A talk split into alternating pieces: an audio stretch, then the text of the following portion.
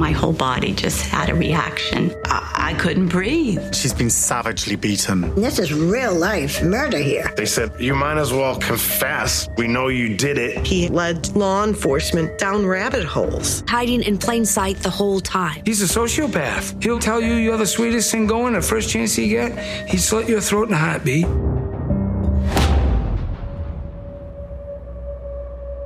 Es ist ein herrlicher Tag im August, als eine 16 Jahre alte Schülerin beschließt, am Abend noch eine Runde joggen zu gehen. Ihre Freundin muss auf die Geschwister aufpassen, also läuft sie alleine los, doch Stunden vergehen und das Mädchen kehrt einfach nicht mehr nach Hause zurück. Als sie am Morgen darauf immer noch nicht aufgetaucht ist, meldet ihre Mutter sie als vermisst. Aber auch die Polizei kann sie in den nächsten Stunden nicht aufspüren. Erst einen Tag später findet ein freiwilliger Helfer die Leiche der Vermissten an einer abgelegenen Stelle unweit der Schule. Sie ist nackt, gefesselt und brutal erschlagen worden. Ein junger Mann aus dem Ort liefert erste ernstzunehmende Hinweise, doch er selbst hatte in der Tatnacht einen schweren Unfall und sein Gedächtnis zum Teil verloren. Und so tappt auch die Polizei lange Zeit im Dunkeln.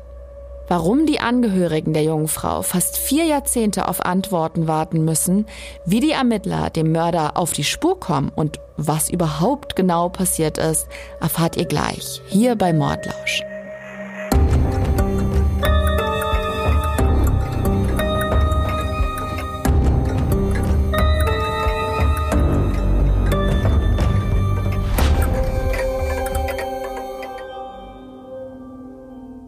Hallo und herzlich willkommen zu einer neuen Folge von Mordlausch. Ich freue mich riesig, dass ihr wieder Lust auf ein wahres Verbrechen habt, denn ich habe heute wieder einen sehr mitreißenden Fall dabei.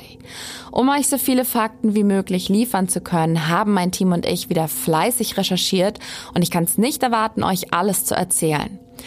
Doch vorher eine wichtige Triggerwarnung. Es geht in der heutigen Folge unter anderem um Gewalt und sexualisierte Gewalt an Mädchen und jungen Frauen. Wenn ihr diese Themen lieber meiden wollt, dann lasst die Folge einfach aus. Dass man sich da draußen in der Welt nicht immer sicher fühlt, kennt wahrscheinlich jede Frau. In jeder Stadt gibt es Viertel, in die man nach Einbruch der Dunkelheit lieber keinen Fuß reinsetzt. Viele von uns bitten unsere Freundinnen nach einem Treffen uns noch schnell eine Nachricht zu schicken, wenn sie sicher zu Hause angekommen sind. Und wieder andere halten sich ungern alleine an abgelegenen oder einsamen Plätzen und Orten auf, wie zum Beispiel im Wald. Ich persönlich werde beim Spazieren im Wald manchmal unruhig, wenn mir über mehrere Minuten niemand begegnet. Dabei liebe ich kaum was mehr, als in der Natur unterwegs zu sein. Und doch fühle ich mich nicht immer sicher. Als ich mich mit unserem heutigen Fall beschäftigt habe, war ich einerseits ziemlich beeindruckt von der jungen Frau, die allein am Abend eine Runde joggen geht, andererseits aber auch sofort beunruhigt und es hat mich auch ein bisschen aufgeregt. Denn es ist ungerecht, dass man sich als Frau oder als queere Person oder als People of Color nicht überall und immer sicher fühlen kann. Also habe ich recherchiert, was einem denn geraten wird als Frau, wenn man, sagen wir mal, im Dunkeln im Park noch laufen gehen will. Und man muss wirklich nicht lange suchen, um einige Tipps im Netz zu finden, wie zum Beispiel einen Taschenalarm mitnehmen. Von Pfefferspray wird übrigens abgeraten. Man kann seinen Standort teilen, aber soll wiederum aufpassen, mit wem man ihn teilt. Bloß nicht in einer App öffentlich machen, sich am besten zum Laufen mit anderen verabreden oder, wenn man sich unwohl fühlt, bei einer bestimmten Nummer anrufen und sich telefonisch nach Hause begleiten lassen. Wenn man unterwegs von jemandem belästigt wird, bloß nicht auf Diskussionen einlassen und so weiter und so fort. Also da gibt's wirklich eine Menge Ratschläge, doch vor allem aber sollte man sich ja nicht von von der Angst den Spaß verderben lassen. Die Bewohner des kleinen Ortes, in dem sich unsere heutige Geschichte zugetragen hat, hatten über Jahrzehnte mit der Sorge zu tun, dass da draußen jemand lauert und es auf junge Frauen und Mädchen abgesehen hat. Doch bevor ich hier schon zu viel verrate, erzähle ich euch erstmal ein bisschen was über diesen besagten Ort. Wir sind heute im Bundesstaat Maine in Neuengland an der Ostküste der USA und zwar in einer Town namens East Millinocket in Penobscot County. Eine sogenannte Town kann man vielleicht am ehesten mit dem Wort Landgemeinde übersetzen. Ungefähr 1500 Menschen wohnen hier, also der Ort ist etwas größer als ein Dorf und kleiner als eine Kleinstadt. Der Großteil der 20 Quadratkilometer Fläche ist unbewohnt und besteht aus Waldgebiet. Im Westen wird die Gemeinde in südliche Richtung von Gewässern eingerahmt, vom See Dolby Pond und dem West Branch Penobscot Fluss, der in diesen mündet. Die nächstgrößere Stadt ist Bangor und liegt etwa 100 Kilometer südlich in Richtung Pazifikküste. Das größte Siedlungsgebiet von East Millinocket trägt auch denselben Namen, nämlich East Millinocket. Dort gibt es Geschäfte des täglichen Bedarfs, Kirchen, Arztpraxen und Schulen. Und genau hier wohnt 1980 Pam McLean mit ihrer Tochter Joyce. Joyce ist damals 16 Jahre alt. Sie ist blond und trägt ihre Haare mittellang mit Pony. Manchmal frisiert sie sich die Haare auch zu einer angesagten Föhnwelle. Ihre Augen sind hell, grau-blau würde ich sagen, und ihr Lächeln breit und freundlich. Die Mundpartie erinnert ein wenig an die von Scarlett Johansson, falls die euch was sagt. Es ist Sommer und sie und ihre zwei besten Freundinnen, Laura und Teresa, verbringen die Tage größtenteils im Freien. Die drei kennen sich seit der ersten Klasse, sind quasi zusammen aufgewachsen. Die Mädchen gehen im See baden, quatschen über alle möglichen Themen, die Teenies ebenso interessieren und brutzeln in der Sonne. Sie lassen es sich also richtig, richtig gut gehen. Auch mit von der Partie ist Grant Boynton. Seine Eltern besitzen wie die McLeans ein Häuschen am See und auch mit ihm hängt Joyce in diesem Sommer öfter ab. Sie fahren zusammen Wasserski und Grant beeindruckt sie mit seinen Tricks und wenn sie nicht gerade am See sind, hört er ihr beim Musizieren zu. Joyce kann so gut wie jedes Instrument spielen. Sie schreibt Songs und singt und ist obendrauf auch noch sehr sportlich. Sie spielt Fußball, Basketball, Tennis und ist Cheerleaderin. Also ein richtiges Allround-Talent. Am 8. August 1980 will Joyce eine Runde joggen gehen. Sie fragt ihre Freundin Laura, ob die mitkommen mag. Sie kann aber nicht, weil ihr Vater sie zum Babysitten verdonnert hat und deswegen läuft Joyce alleine los. Sie verabschiedet sich noch bei ihrer Mutter und joggt dann Richtung Schule. Aber irgendwie kehrt das Mädchen nicht wieder zurück. Gegen 20.30 Uhr macht sich Pam McLean dann wirklich Sorgen und ruft Joyces Vater an. Die Eltern leben zu dem Zeitpunkt getrennt und er versucht Pam aber zu beruhigen und versichert ihr, dass die gemeinsame Tochter schon wieder auftauchen würde. Denn an dem Abend findet auch eine Party im Ort statt. Es ist Freitag und er vermutet, dass Joyce da vorbeigeschneit ist und wahrscheinlich bloß die Zeit aus den Augen verloren hat. Aber Joyce kommt nicht mehr nach Hause. Auch am nächsten Morgen fehlt immer noch jede Spur von ihr und gegen Mittag bekommt ihre Familie es dann richtig mit der Angst zu tun. Pam McLean informiert die Polizei und die können sich, wie so oft, vorstellen, dass die Jugendliche nach der Party mit zu einer Freundin gegangen und einfach noch nicht wieder aus den Federn gekommen ist. Deswegen fragen die Beamten bei Familien in der Umgebung nach, aber seit sie zum Joggen aufgebrochen ist, hat sie anscheinend wirklich niemand mehr gesehen. Im Laufe des Tages trommelt Joyces Mutter Freunde zusammen, um eine Suchaktion zu organisieren. Unter den Freiwilligen ist auch ein junger Mann namens Peter Lawley. Und natürlich ist man froh über jeden, der helfen will, aber Pam McLean hat bei ihm kein gutes Gefühl. Sie kann sich nicht ganz erklären, warum ausgerechnet er nach ihrer Tochter suchen will. Befreundet war er mit Joyce und ihrer Clique nämlich nicht. Trotzdem schmeißt Pam ihn nicht raus, sondern beschließt mit der Gruppe am nächsten Morgen gemeinsam nach der Vermissten zu suchen. Dieser Peter Lali hält sich aber nicht an den Plan. Er will nicht so lange warten und deswegen beginnt er am nächsten Morgen vor allen anderen auf eigene Faust die Umgebung abzusuchen. Und tatsächlich findet er die Leiche von Joyce McLean. Er informiert sofort die Polizei und führt die Beamten zur Fundstelle. Diese befindet sich an einem schmalen Weg, der zu einer Freileitung führt. Falls euch der Begriff Freileitung so ad hoc nichts sagt, ihr kennt die auf jeden Fall. Das sind diese Stromleitungen, die von einem Strommast zum nächsten führen. Die verlaufen über der Erde sozusagen in der Luft und da die frei hängen, nennt man die Freileitung.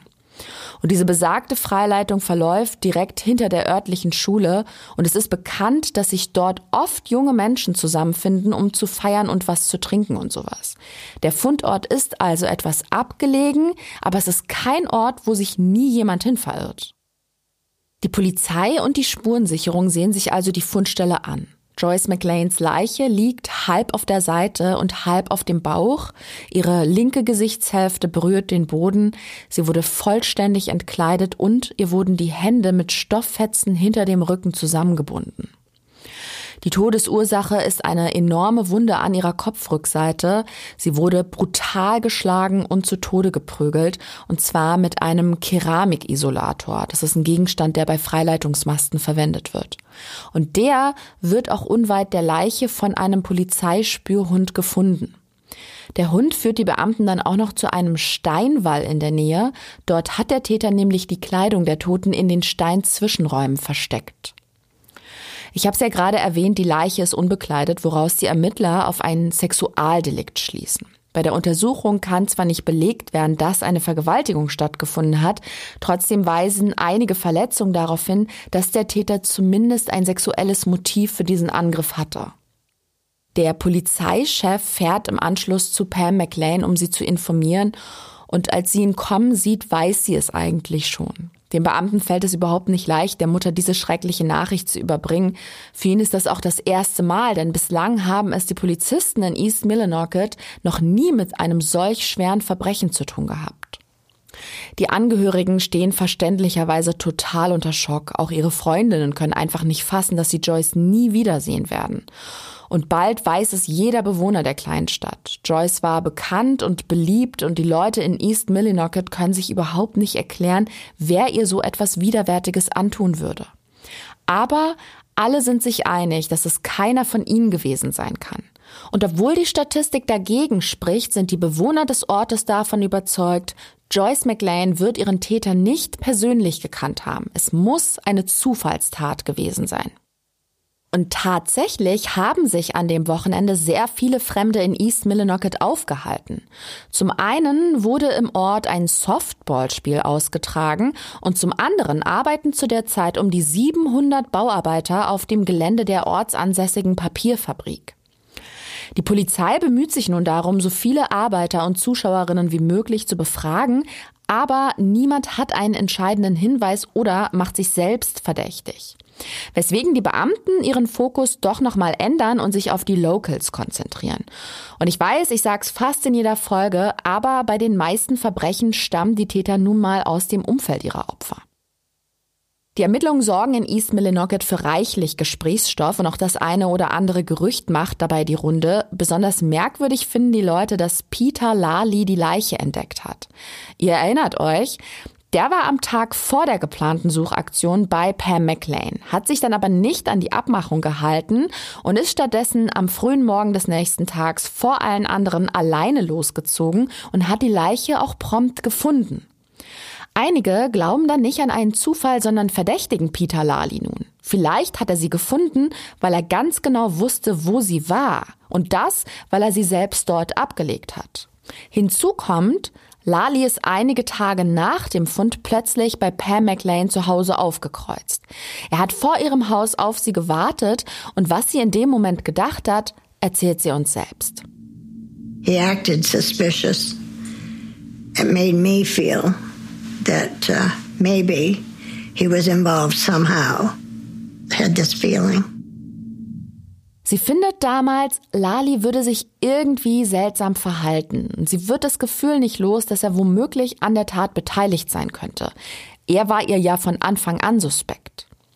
Auch die Ermittler wollen nun wissen, wo sich der junge Mann am Tattag aufgehalten hat und finden Folgendes heraus. Lali war am Abend mit einer größeren Gruppe in der Nähe der örtlichen Highschool, hat dort draußen abgehangen, Bier getrunken und ist dann mit einem Truck herumgefahren. Sein Alibi wird überprüft und stellt sich als wasserdicht heraus. Außerdem stimmt er einem Lügendetektortest zu und besteht den auch. Also ganz offensichtlich ist Peter Lawley wirklich bloß ein hilfsbereiter junger Mann, der Joyce finden wollte und an der richtigen Stelle gesucht hat. Mittlerweile ist eine Woche vergangen. Joyce McLean wird in einer wunderschönen Zeremonie beigesetzt und eine Woche lang ist der Mord an der Jugendlichen in ganz East Millinocket das Thema Nummer eins. Doch in der Nacht vom 8. auf den 9. August 1980 ist noch etwas vorgefallen. Ein 19-Jähriger aus dem Ort ist bei einem schweren Autounfall fast gestorben. Der junge Mann heißt Scott Fournier und er hat in der Nacht anscheinend betrunken einen Tankwagen geklaut, wollte mit dem Fahrzeug wohin auch immer fahren, ist aber stattdessen in ein Auto gebrettert. Danach wollte er vom Unfallort fliehen, ist wie von Sinnen losgerast und hat sich dann mit dem Wagen überschlagen. Bei der Aktion hat er sich unter anderem ein Schädel-Hirntrauma zugezogen und lag eine Weile im Krankenhaus im Koma. Irgendwann kommt er wieder zu Bewusstsein und die Polizei will sich dann natürlich mit ihm unterhalten, sowohl über den Diebstahl und den Unfall als auch über den Mord an Joyce McLean. Nur stellt sich bei der Befragung heraus, dass Fournier sich an kaum etwas erinnert. Er weiß nur noch, er hat zu viel getrunken und diesen Tankwagen gestohlen. Auf die Frage, ob die zwei Vorfälle in der Augustnacht zusammenhängen, kriegen die Ermittler also erstmal keine Antwort. Monate vergehen und die Polizei ist von der Lösung des Falls noch immer meilenweit entfernt. Erst im Jahr darauf, um genau zu sein, im Mai 1981, fängt Scott Fournier langsam an, sich an Bruchstücke dieser Nacht zu erinnern. Die Bilder, die ihm von da an in den Kopf schießen, sind so verstörend, dass er sich vollkommen aufgelöst an seinen Stiefvater wendet. Der ist nämlich Pfarrer. Und der wiederum meldet sich nach dem Gespräch mit seinem Stiefsohn bei der Polizei in Bangor. Bangor liegt im selben County und ist etwa 100 Kilometer von East Millinocket entfernt. Das hatte ich zu Beginn bereits erwähnt. Und die Beamten in Bangor bitten Scott Fournier dann auch aufs Revier zur Befragung. Dort erzählt er ihnen, dass er in der Unfallnacht bei einer Party war. Und zwar bei einem Kumpel, der nicht weit von der Stelle wohnt, wo Joyce McLeans Leiche gefunden wurde. Und bei dieser Party habe er eine Unterhaltung mitbekommen. Mehrere Jungen haben darüber geredet, ein Mädchen angegriffen und verprügelt zu haben. Aber an die Namen dieser Typen erinnert er sich nicht. Außerdem habe er auf dem Heimweg eine Leiche entdeckt. Es war eine Frau oder ein Mädchen und ihre Hände waren mit einem Seil gefesselt. Und auch an die Kleidung des Mädchens erinnert er sich wieder. Sie habe etwas Gelbes angehabt. Das Problem ist aber, und ich wette, ihr erinnert euch, Joyce McLean wurden die Hände mit Stofffetzen gefesselt, nicht mit einem Seil, und außerdem hatte sie an dem Tag auch nichts Gelbes zum Joggen angezogen. Ihre Kleidung war hauptsächlich pink mit schmalen blau-gelben Streifen. Aber, und das ist der springende Punkt, ihr wurde die Kleidung ja ausgezogen. Sollte Fournier also tatsächlich über die Leiche gestolpert sein, wie er behauptet, kann er die Farbe ihrer Klamotten gar nicht kennen. Die Informationen, die er liefert, stimmen also nur zum Teil. Die Polizisten in Bangor können dem Mann nichts zur Last legen und lassen ihn wieder gehen. Doch die Kollegen aus East Millinocket, die im Mordfall Joyce McLean ja eigentlich ermitteln, bestellen Fournier auch nochmal zur Befragung ein. Und auch ihn erzählt er von der Party seines Kumpels und er versucht sich auch an die Partygäste zu erinnern, aber allen ist natürlich bewusst, welch schwerwiegende Verletzung er nach dem Unfall davongetragen hat. Hinzu kommt, dass die meisten seiner Aussagen entweder auf Hörensagen basieren oder sogar auf Träumen. Und das macht ihn ganz und gar nicht zu einem glaubwürdigen Zeugen. Trotzdem haben die Ermittler das Gefühl, dass er sich mächtig ins Zeug legt und unbedingt helfen will. Und dann bringt er auch plötzlich einen Namen ins Spiel. Er erinnert sich wieder, dass Grant Boynton und seine Kumpels mit Joyce zu einer Lichtung gelaufen sind. Er ist nicht mitgegangen, er hat dann aber nach einiger Zeit Schreie gehört. Grant Boynton sagt euch vielleicht noch was. Das ist der Junge, den ich eingangs erwähnt hatte, dessen Eltern ein Haus am See besitzen und mit dem Joyce in diesem Sommer viel Zeit verbracht hat. Laut Scott Fournier sei Joyce McLean also bei der Party aufgetaucht und Grant habe sie zusammen mit ein paar anderen Jugendlichen von der Party weggelockt und sie dann angegriffen. Die Ermittler versuchen nun aus diesen bruchstückhaften Erinnerungen etwas Brauchbares herauszufiltern. Sie wissen, dass die besagte Party gut besucht war und vermutlich so gut wie jeder aus dem Ort dort im Laufe des Abends wenigstens mal vorbeigeschaut hat. Sie sprechen auch mit den männlichen Partygästen, aber von ihnen können alle ein Alibi vorweisen. Alle bis auf Grant Boynton. Welche Konsequenzen diese Tatsache für den jungen Mann hat, erzählt er uns jetzt selbst. They didn't announce to me that they were coming or nothing. They just picked me up, hauled me right off the street, gave me the white hot spotlight treatment. I was asked questions and I didn't have a clue where all this information came from. Boynton erinnert sich, dass die Beamten plötzlich vor der Tür standen und ihn mitgenommen haben. Im Verhörraum haben sie ihn dann in die Mangel genommen, wie im Film ins Spotlight gesetzt und ihm Fragen über Fragen gestellt. Und er konnte sich währenddessen überhaupt nicht erklären, wie die Polizei auf ihn kam und woher sie ihre Informationen hatten. Das Einzige, was der junge Mann bei der Befragung noch weiß, ist, dass er an dem Abend mächtig einen Sitzen hatte und sich beim besten Willen nicht an das Verbrechen, dessen er beschuldigt wird, erinnern kann. Die Ermittler machen dann auch einen Polygraphentest mit ihm. Das Ergebnis ist allerdings uneindeutig. Den zweiten jedoch besteht er. Trotzdem macht das natürlich keinen guten Eindruck, dass Boynton sich nicht an die Tatnacht erinnert. Wenn er sich nicht mit Joyce McLean und seinen Kumpels von der Party entfernt hat, wo war er denn dann? Er selbst weiß bloß noch, dass er im Laufe des Abends mal rausgegangen ist und sich übergeben hat.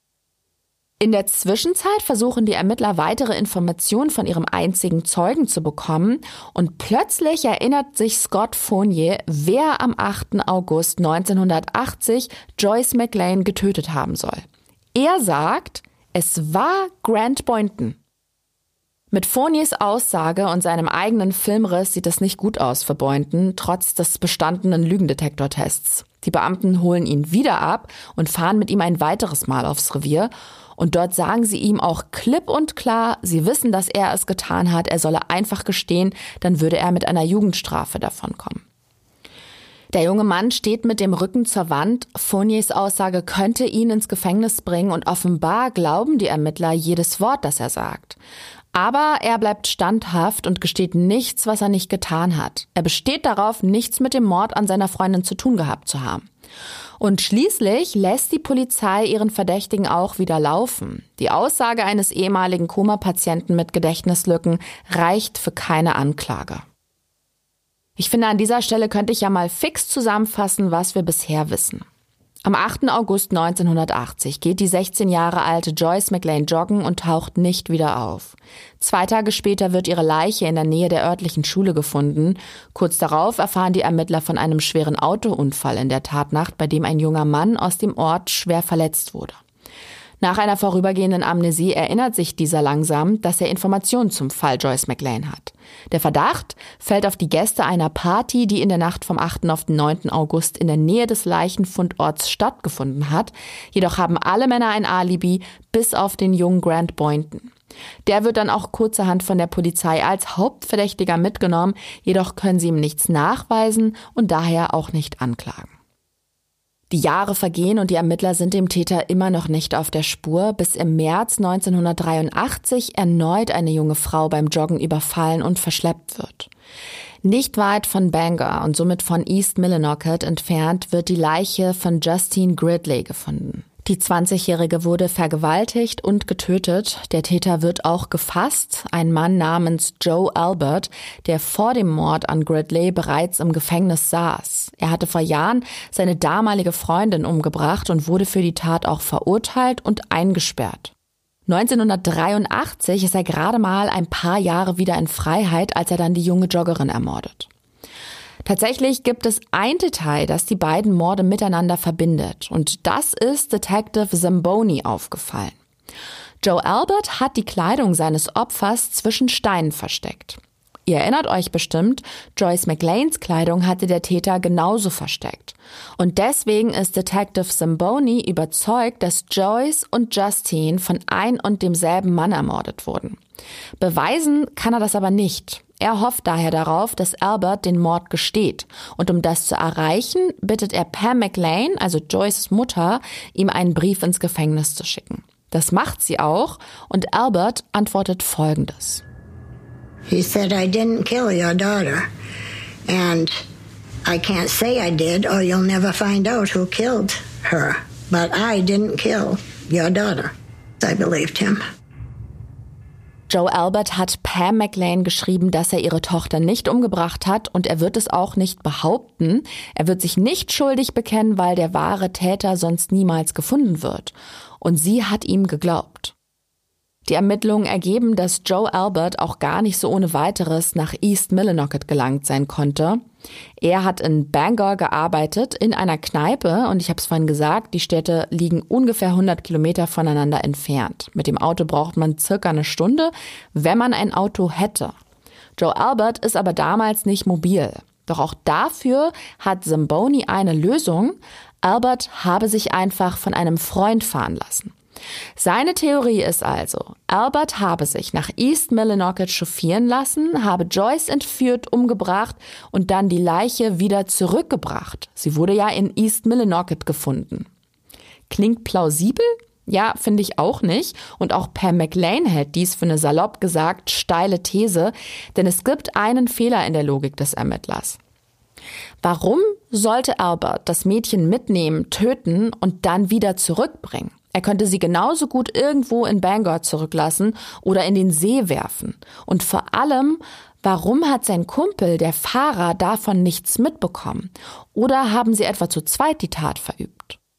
Zamboni ist zwar felsenfest von seiner Sicht der Dinge überzeugt, aber der große Durchbruch in dem Fall gelingt ihm damit nicht, zumal nach all den Jahren so gut wie jeder eine eigene Theorie hat. Es gab viele Anschuldigungen, sodass die Bewohner der kleinen Stadt teilweise eigene Familienmitglieder oder sogar den eigenen Sohn verdächtigt haben. Mittlerweile sind seit Joyce Ermordung fünf Jahre vergangen. Der Fall ist nach wie vor ungelöst und ihre Mutter verliert langsam die Geduld. Sie fängt an, der Polizei Druck zu machen. Darüber hinaus startet sie die Bewegung Justice for Joyce, also Gerechtigkeit für Joyce. Es werden Spenden gesammelt, friedliche Versammlungen und Demos organisiert und sogar Privatdetektive engagiert. Alles in dem Bestreben, den Mord an ihrer Tochter nicht in Vergessenheit geraten zu lassen und den Mörder endlich zu finden. Anfang der 2000er Jahre sind DNA-Tests so ausgereift, dass bei vielen ungelösten Fällen noch einmal Gewebeproben und Spuren untersucht werden. Das wisst ihr, wenn ihr den Fall Sherry Rasmussen gehört habt. In der Folge habe ich auch ein bisschen was über die Geschichte der DNA-Analyse erzählt. Falls euch das Thema interessiert, hört da mal gerne rein. Das ist die Episode 45. Auch Pam McLean hat vom technologischen Fortschritt gehört und in dem Zuge beantragt sie, dass ihre Tochter noch einmal auf DNA-Spuren untersucht wird. Dafür müsste aber ihr Grab geöffnet und ihre Überreste exhumiert werden. Die Polizei bremst sie in ihrem Vorhaben und lehnt den Antrag ab. Pam McLean bekommt das Gefühl, dass die Beamten, wenn überhaupt, nur sehr halbherzig in dem Fall ermitteln. Sie erinnert sich heute noch an eine Situation, die sie extrem wütend gemacht hat. Man erklärt ihr damals, die Chancen an ihrer Tochter Gewebeproben zu finden wären gering, da sie sehr kurze Fingernägel gehabt habe. Damit wollte der Beamte sie von der Idee der Exhumierung abbringen. Er zeigt ihr daraufhin auch ohne Vorwarnung ein Foto vom Tatort, mit dem er seine These stützen will. Und auf dem Bild sieht sie die gefesselten Hände ihrer Tochter. Das allein ist natürlich ein Anblick, der die Mutter damals fast verzweifeln lässt. Aber es kommt noch schlimmer. Sie fragt dann diesen Polizisten, womit Joyce denn gefesselt worden wäre. Und er antwortet, er glaube mit einem Haargummi. Was natürlich Murks ist, das weiß Per McLean nur zu gut. Sie wurde mit Stofffetzen ihres Tops gefesselt. Und das ist ein Detail, das ein Ermittler wissen müsste. Offenbar kennt sich der Polizist mit dem Fall nicht so gut aus, wie er sollte. Und das regt sie verständlicherweise auf. Sie fühlt sich nicht ernst genommen und entscheidet daraufhin auf eigene Faust die Exhumierung zu finanzieren. Was ihr auch gelingt. Das ist im Jahr 2008, also 28 Jahre nachdem ihre Tochter ermordet wurde. Und sie engagiert einen bekannten Rechtsmediziner namens Dr. Michael Baden.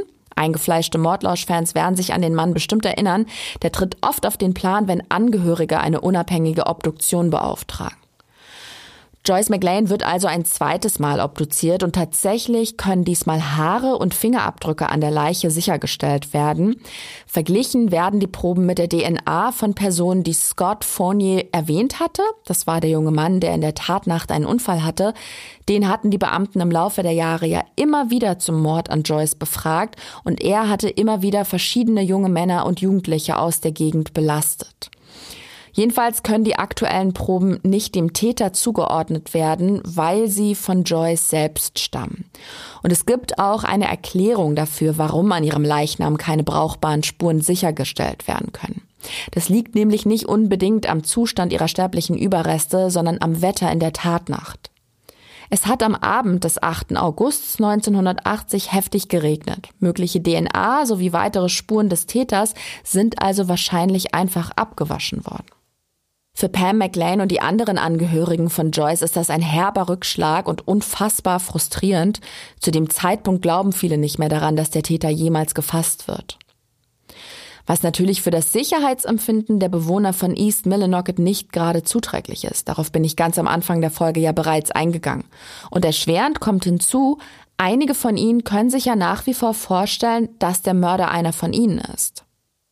Wie dem auch sei, die zweite Autopsie führt nicht zum erhofften Ergebnis. Täter-DNA kann nicht gefunden werden, aber der Mord an Joyce McLean hat zumindest wieder die Aufmerksamkeit der Ermittler. Ein Cold Case Team nimmt sich die Akten nochmal vor und behandelt den Fall, als wäre die Tat gerade erst verübt worden. Was erstmal einfacher klingt, als es ist, denn die Detectives, die den Fall in den 80ern bearbeitet haben, die die Zeugen vernommen und ermittelt haben, sind mittlerweile im Ruhestand. Es sind immerhin fast 30 Jahre vergangen. Viele der Aufzeichnungen können heute nicht mehr ausfindig gemacht werden. Doch was sie haben, sehen sie sich sehr genau an und dabei kriegen sie heraus, dass Scott Fournier im Mai 1981 bei der Polizei von Bangor vernommen wurde. Ihr erinnert euch bestimmt noch. Leider fehlt vom Verhörprotokoll aber jegliche Aufzeichnung. Die damaligen Ermittler scheinen sich handschriftliche Notizen gemacht zu haben, aber scheinbar wurden diese nicht archiviert. Die Beamten können also nicht nachvollziehen, was der Mann den Detectives damals erzählt hat. Sie finden allerdings heraus, dass er von einem Pfarrer begleitet wurde, seinem Stiefvater. Ihn können die Cold Case Ermittler jetzt ausfindig machen. Der wohnt mittlerweile in Florida. Sie fahren hin und unterhalten sich mit ihm und der Pfarrer kann sich auch noch an alles erinnern und packt schließlich aus. Dabei kommt heraus, dass sein Stiefsohn ihm damals den Mord gebeichtet hatte. Und auch die Details seiner Tat hat er ihm geschildert. Scott Fournier habe mit einem Keramikisolator, der da auf dem Boden lag, auf Joyce McLean eingeschlagen. Das Mädchen habe sich nämlich gewehrt und ihn getreten. Schließlich habe er sie mit einem kräftigen Hieb gegen den Kopf erschlagen. Der Pfarrer hat ihn damals auch gefragt, ob er sich an dem Mädchen vergangen habe, und darauf hat er geantwortet, wollte er, ging aber nicht, weil Joyce ihre Menstruation hatte. Ja, ihr habt richtig gehört, Scott Fournier kennt ein Detail, was nur die Rechtsmedizin und die Ermittler kennen. Bei der Untersuchung der Leiche hat der Gerichtsmediziner damals einen Tampon sichergestellt. Diese Information wurde aber nicht mit der Öffentlichkeit geteilt. Im Mai 81 wurde er in Bangor befragt, dort hat er aber nicht gestanden. Im Anschluss hat er vor seinem Stiefvater dann einfach behauptet, der Polizei zwar alles erzählt zu haben, die Detectives aber hätten ihm wegen des Schädelhirntraumas nicht geglaubt. In Wirklichkeit hat er bei jeder Befragung aber aufs Neue von sich abgelenkt und stattdessen andere Personen belastet. Und es waren einige Befragungen, fast 30 Mal hat er die Polizei mit Lügen auf falsche Fährten geführt. Die Beamten hatten ja keine Wahl, als seinen Hinweisen nachzugehen, nur eben immer wieder erfolglos. Doch nun erinnern sich auch ehemalige Bekannte des mittlerweile 55-Jährigen, dass er für Joyce was übrig hatte. Er habe ihretwegen sogar mit dem Joggen anfangen wollen und am Tag ihrer Ermordung wurde er von Jugendlichen in der Nähe der Schule gesehen, nämlich zu exakt derselben Zeit, als Joyce dort ihre Laufrunde gestartet hat. Also wie man's dreht und wendet, Scott Fournier wirkt sehr verdächtig und eigentlich fragt man sich, wie er es geschafft hat, die Polizei all die Jahre an der Nase herumzuführen. Es kommt dann, wie es kommen muss. Scott Fournier wird im März 2016 verhaftet und angeklagt. Für die Bewohner von East Millinocket ist diese Entwicklung zunächst mal ein Schock, denn ich habe es ja eben gesagt, Fournier war ja eigentlich der hilfsbereite Zeuge. Und nun müssen Freunde und Angehörige von Joyce McLean erfahren, dass er all die Jahre ein falsches Spiel gespielt hat. Ihre Mutter, Pam McLean beispielsweise, weiß damals gar nicht, was sie davon halten soll. Sie hält den Mann für extrem unglaubwürdig und Joyce beste Freundinnen Theresa und Laura wundern sich auch. Keine von ihnen kann sich vorstellen, dass er in die Tat verwickelt war, beziehungsweise dass er der Täter ist. Jedoch gibt es einen Zeugen, der Fournier schwer belastet, und das ist sein ehemaliger Arbeitgeber John DeRoche. Neun Jahre nach Joyces Ermordung zieht Scott Fournier weg aus East Millinocket und findet woanders eine Anstellung. Sein Chef hat von dem Fall gehört und spricht ihn auch darauf an. I said, did you know Joyce McLean? And he says, yes, I do. I, I know all about it. And he said, I killed her. Fournier erzählt DeRoche, dass er das Mädchen kannte, denn er habe sie umgebracht. Natürlich will sein Chef dann wissen, warum er noch auf freiem Fuß ist und Fournier erklärt ihm, er habe die Ermittler immer und immer wieder verarscht. Bei jeder Befragung habe er vorgetäuscht, sich nicht richtig zu erinnern und die Polizei habe ihm jedes Mal geglaubt, weil sie von dem schweren Unfall und seinem Schädelhirntrauma wussten. Ich habe mich mal schlau gemacht, was ein Schädelhirntrauma genau ist. Wie der Name ja schon verrät, handelt es sich um eine Verletzung des Schädels und des Gehirns ausgelöst durch ein Trauma, also eine Gewalteinwirkung, wie zum Beispiel ein Schlag oder auch ein Sturz. Eine Gehirnerschütterung ist zum Beispiel ein leichtes Schädelhirntrauma und das haben viele von uns bestimmt schon mal erlebt. Neben dem leichten SHT, das ist nämlich die gängige Abkürzung, gibt es noch das mittelschwere, wenn die Person bis zu 30 Minuten das Bewusstsein verliert und bei über 30 Minuten bis hin zu mehreren Tagen Bewusstlosigkeit spricht man dann von einem schweren SHT. Die Symptome sind vielfältig und reichen von Übelkeit und Kopfschmerzen bis hin zu Lähmungserscheinungen, epileptischen Anfällen oder eben Gedächtnisverlust. Scott Fournier lag nach seinem schweren Autounfall längere Zeit im Koma. Es ist daher davon auszugehen, dass er ein schweres Schädelhirntrauma erlitten hat. Das sich auch in Form des Gedächtnisverlusts bemerkbar gemacht hat. Er erinnert sich zunächst nicht an den Unfall und auch nicht an den Mord. Es dauert mehrere Monate, bis seine Erinnerungen langsam wieder zurückkehren. Er litt also an einer retrograden Amnesie. Das bedeutet, man erinnert sich nicht an Vergangenes. Häufiger kommt bei Patienten wohl aber die anterograde Amnesie vor, bedeutet, der Person fällt es nach dem Unfall schwer, neue Informationen wie zum Beispiel Namen zu behalten. Ich belasse das jetzt bei den Infos, ich packe euch aber noch zwei Links in die Show Notes, wenn ihr mehr darüber wissen wollt. Zurück zum Fall. Die Ermittler wissen nun von John DeRoche, dass Fournier sich all die Jahre sehr wohl an die Tatnacht erinnern konnte. Seinem ehemaligen Arbeitgeber hat er den Mord gestanden und auch sein Stiefvater weiß, dass er Joyce McLean töten und vergewaltigen wollte. Gegen Scott Fournier wird also Anklage erhoben. Er kommt auch nicht auf Kaution frei, das lehnt der Richter während der Vorverhandlung ab. Und am 22. Januar 2018, also fast 38 Jahre nach dem Mord an Joyce McLean, steht Fournier schließlich vor Gericht und muss sich für die Tat verantworten. Und ich glaube, das ist eine Premiere beim Mordlausch, zumindest bei den überwiegend US-amerikanischen Fällen. Der Fall wird nicht vor einem geschworenen Gericht verhandelt. Das heißt, es werden nicht zwölf Bürgerinnen und Bürger in Form einer Jury über Fourniers Schicksal entscheiden, sondern einzig und allein der Richter, beziehungsweise es ist hier eine Richterin.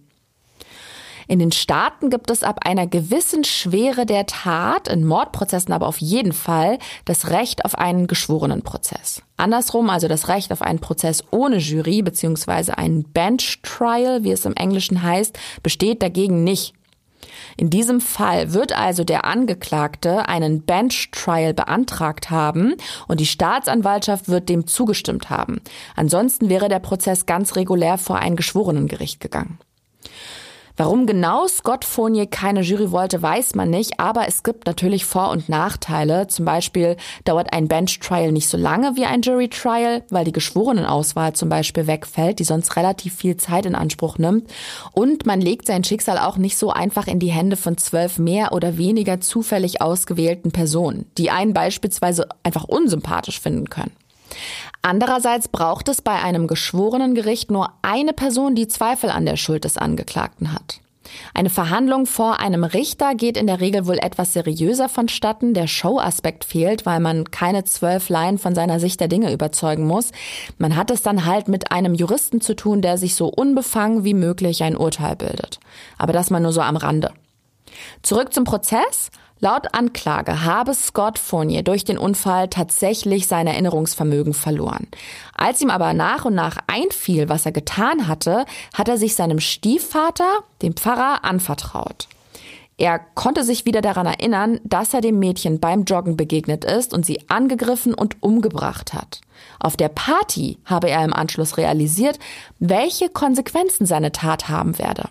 Deswegen habe er mit dem geklauten Tankwagen abhauen wollen. Auf Anraten des Stiefvaters habe er sich dann vorgenommen, den Ermittlern die Wahrheit zu sagen, doch schließlich einen Rückzieher gemacht. Die Verteidigung hingegen argumentiert, Fournier wollte lediglich bei der Aufklärung des Falls helfen. Deswegen habe er sich pflichtbewusst an die Polizei gewandt und ihnen alles erzählt, was er bei der Party aufgeschnappt hatte. Der wahre Täter wäre daher einer der anderen jungen Männer. Die Verhandlung dauert zehn Tage und die Richterin nimmt sich weitere 14 Tage, um das Urteil zu fällen und in das hören wir jetzt mal rein. Defendant's confession that it was the wrong time of the month to have sex with Joyce causes the court to find that the state has proven the defendant's guilt beyond reasonable doubt. Genau, ihr habt's gehört, die Richterin sagt, der Angeklagte wusste, dass es die falsche Zeit im Monat für Sex mit Joyce war. Und das beweist ohne jeden begründeten Zweifel seine Schuld. Sie meint also, da er von ihrer Regelblutung wusste, muss er der Täter gewesen sein. Scott Fournier wird wegen des Mordes an Joyce McLean zu 45 Jahren Haft verurteilt.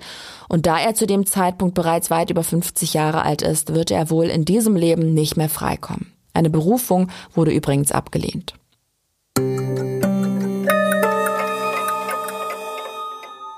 Schon wieder hat jemand einem jungen Menschen die Zukunft geklaut und ihm die Aussicht auf Familie, Kinder, Karriere verwehrt.